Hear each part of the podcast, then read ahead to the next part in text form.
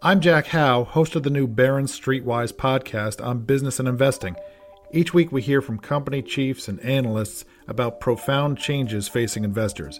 We've heard from Disney's Bob Iger about the future of movies and theme parks, CVS's Larry Merlo about stores providing more health services, and Ford's Jim Hackett about how the pandemic might change the car business.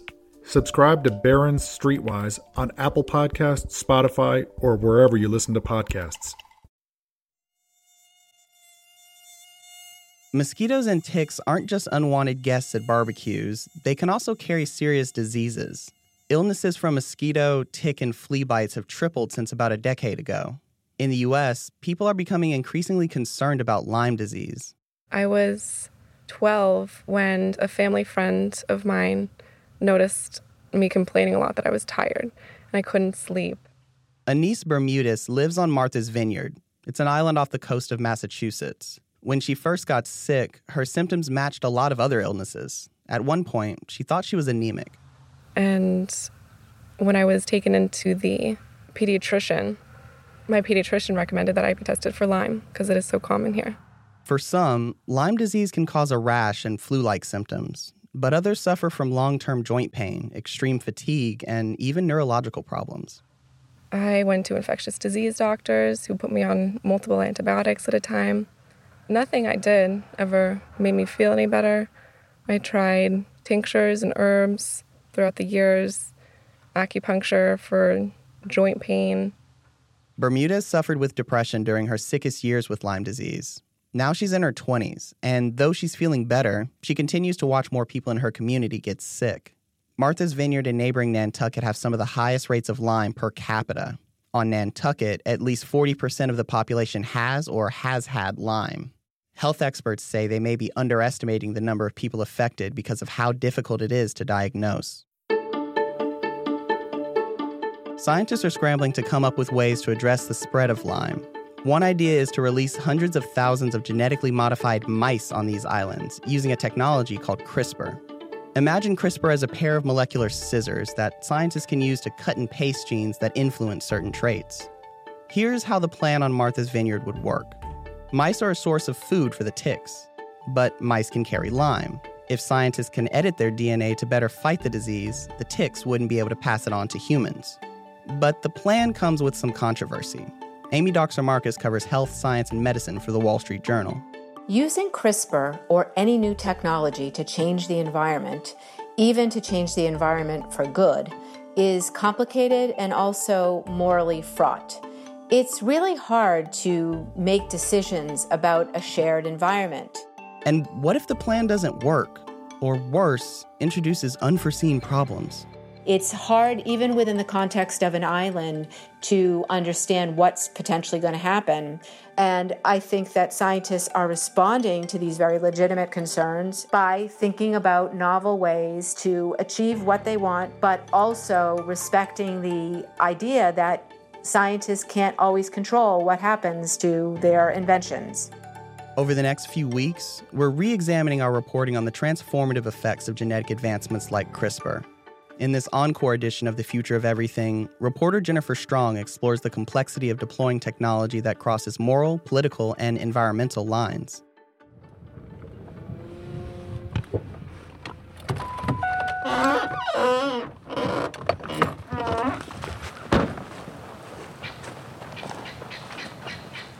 A lot of people keep guinea hens because they think they eat a lot of ticks. Oh, So do they? Ah, I guess they eat some ticks, but they eat a lot, I don't know.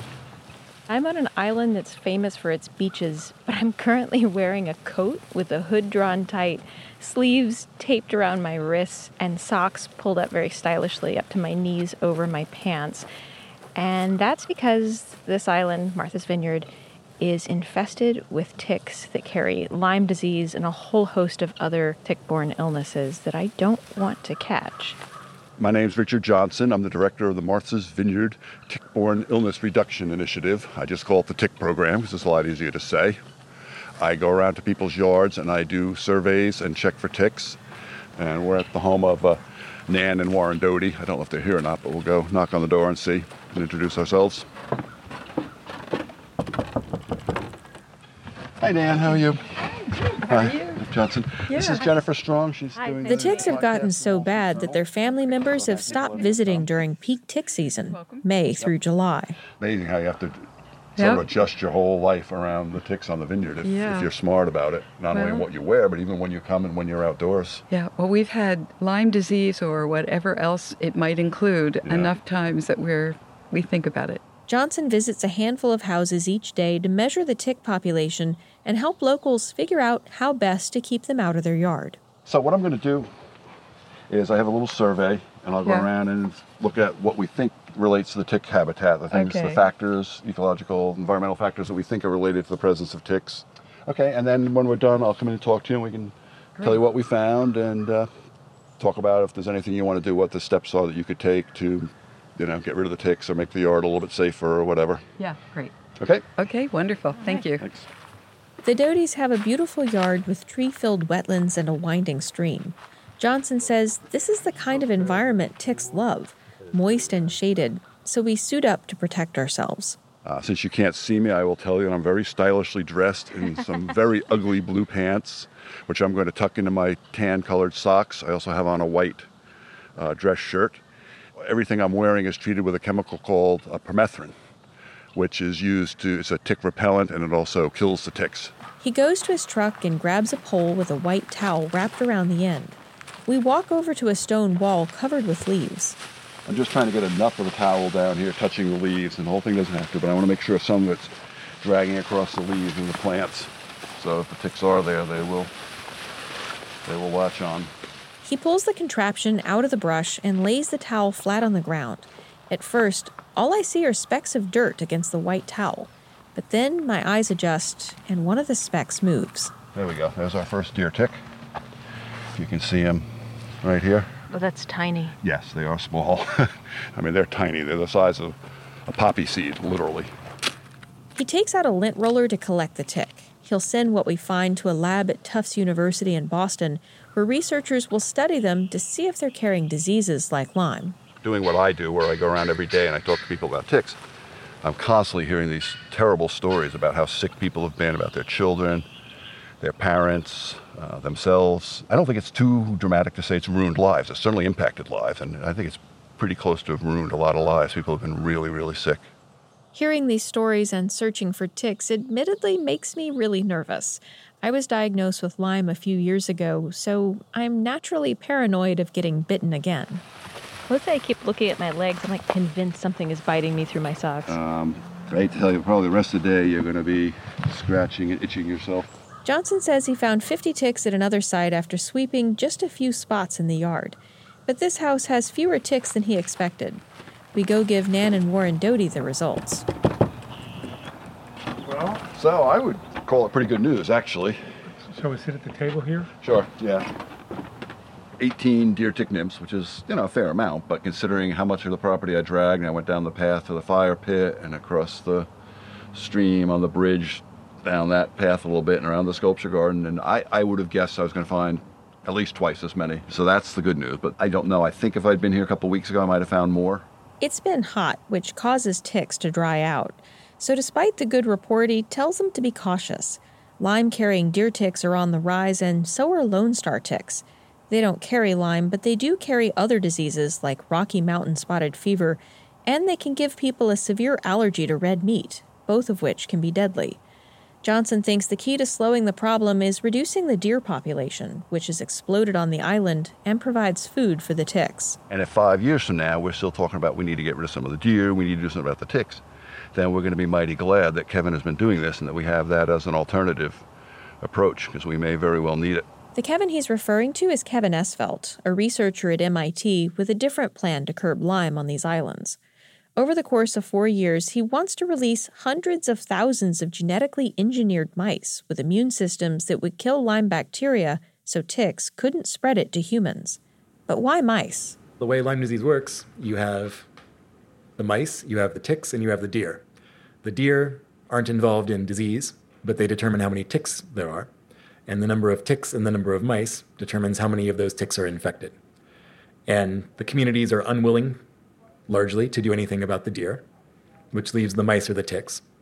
People are generally unwilling to engineer the ticks and be bitten by engineered ticks, which by process of elimination leaves you the mice. The idea is to test these mice first on an uninhabited island. Being an island has advantages because it means you're not surrounded by a sea of a billion mice, meaning that if they were to immunize most of their mice, that will last for at least several decades. Not forever, because evolution always has the last word, but on a human timescale, long enough that it could be a long lasting way of preventing tick borne disease.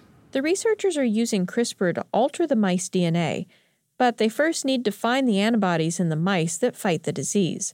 Joanna Buchthal manages the project. So, mice become protected naturally when they are bitten by a tick and their body, luck of the draw, has a good immune response to the bacteria and is able to create antibodies, albeit probably not very good antibodies. They have to repeatedly give Lyme bacteria to the mice. The more times a mouse has to fight the disease, the better the antibodies get at fighting it and it's these super effective antibodies that Buchthal is after. Once we have a set of highly protective antibodies, but also simultaneously, we will start working on how to integrate those antibodies into the mouse genome in order to make mice that are immune to the disease and capable of passing that immunity onto their offspring. But it's a lengthy process. The team is working with the white footed mouse, which already exists on Martha's Vineyard. They're nothing like the lab mice scientists are used to working with. They're 25 million years removed from lab mice. The rat is more closely related to the lab mouse than the white footed mouse. It's incredibly challenging as a result because we don't have uh, the typical roadmap. We don't know what their antibodies look like. And that's not the only reason why Esvelt's team is moving slowly. Releasing a gene edited set of mice onto an island could have consequences for the ecosystem and the people who live there.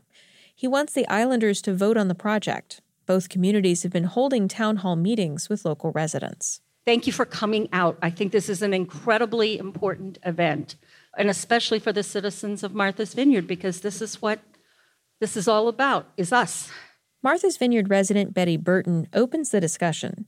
There's a crowd of about 70 people here to listen to Esvelt talk about his project. So, I'm going to give a very brief overview of the Mice Against Ticks project. You can see a much more thorough overview, including a lot of details that have been put together by the students at Martha's Vineyard Regional High School. In each of your seats, there is a pamphlet that they put together. Local high school students spent a semester studying the project, and they're at the meeting even though school is out for summer.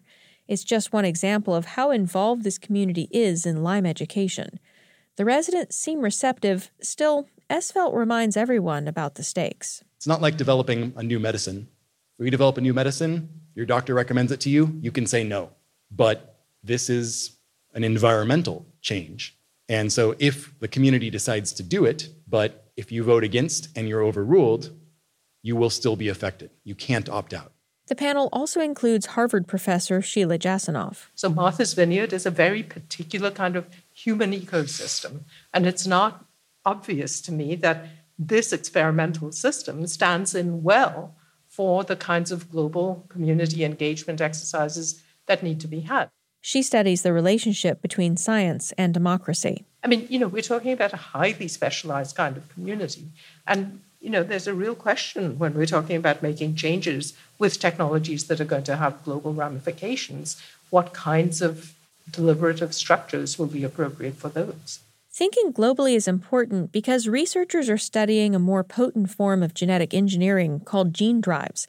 It helps one generation of an organism swiftly pass its traits to the next. Like CRISPR, this phenomenon exists in nature, but scientists can also force the system into DNA. But you can imagine them all as cheating the normal rules of inheritance. Instead of having, a, say, a 50 50 chance of ending up in the offspring, a gene drive might increase that to 70% or 90% or 99%. And thanks to recent advances in genome editing, particularly with CRISPR, we now, we think, can harness gene drive to deliberately alter the traits of wild populations. With gene drives, researchers could exponentially change the genes of mosquitoes and other pests to help curb deadlier global diseases. You know, what scientists are talking about is potentially ridding the world of disease carrying mosquitoes, the major killers, you know, the mosquitoes that carry malaria, the species that carries Zika and dengue and yellow fever. Betsy McKay covers global public health for the Wall Street Journal. Even critics of some of these new technologies, like gene editing, gene drive, CRISPR Cas9, even they say, you know, this is something really worth considering. This is an animal, an insect that doesn't really contribute much to the environment, but it's taking lives. And when you're talking about taking lives, you know, you really have to consider it seriously. Still, the risks of using gene drives aren't so clear, even with a pest like mosquitoes. You know, they do pollinate plants, they're food sources for other animals.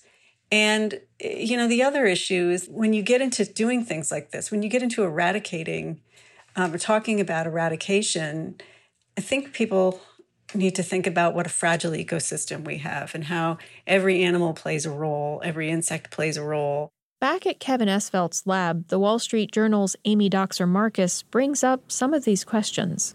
As humans, we've pretty much managed to make a mess of things we put our hands on. We don't mean to often, but we do have a historical tendency to do that. And so I guess my question is how would you address people who are less optimistic by nature and who look around and say, we don't have the greatest track record?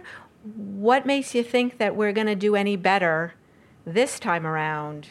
We have certainly made messes, especially in the shared environment. At the same time, when it comes to health and wealth and overall well being, the average human is better off now than any time in history. And we should be proud of that. We should be proud of our creations. What I'm worried about is that we don't tend to take action until after the disaster. And as the power of technology increases, I'm worried that eventually the disaster is going to be bad enough that the safety engineering might be a little bit too late, and not just for the people directly involved. CRISPR mice and gene drive mosquitoes don't solely involve science, they cross ecological, cultural, and political lines. So here you're talking about discussing scientific issues, but the differences may not always be over science, how to implement something, or even the strategy to choose. And I think sometimes these moral questions are the ones that people don't think about when they move forward into a project. They figure, well, maybe we can come to some kind of consensus over the approach scientifically, but they don't realize how much choosing the scientific approach might be intertwined with someone's moral values or perspective on everything from religion to the environment to society. And even if we first test these ideas in labs and on isolated islands, we can't predict how they'll play out in real life. If we take our time and we try to assess all the potential dangers of moving forward with the technology, which is a very legitimate thing to do, we also have the potential risk that more people will die from a disease or get infected with a disease that we might have prevented had we moved more quickly. If we move too quickly, we also have the prospect of wreaking havoc, doing something that we didn't anticipate that we were going to do, that we didn't even intend to do, that we weren't trying to do, and it causes an even bigger problem than the one we were trying to solve. The Future of Everything is a production of the Wall Street Journal. This episode was produced by Christian Schwab, Brian Gutierrez, and Amy Dockser Marcus, with help from Daniela Hernandez and Betsy McKay. Our technical director is Jacob Gorski. Thanks for listening. I'm Anthony Green.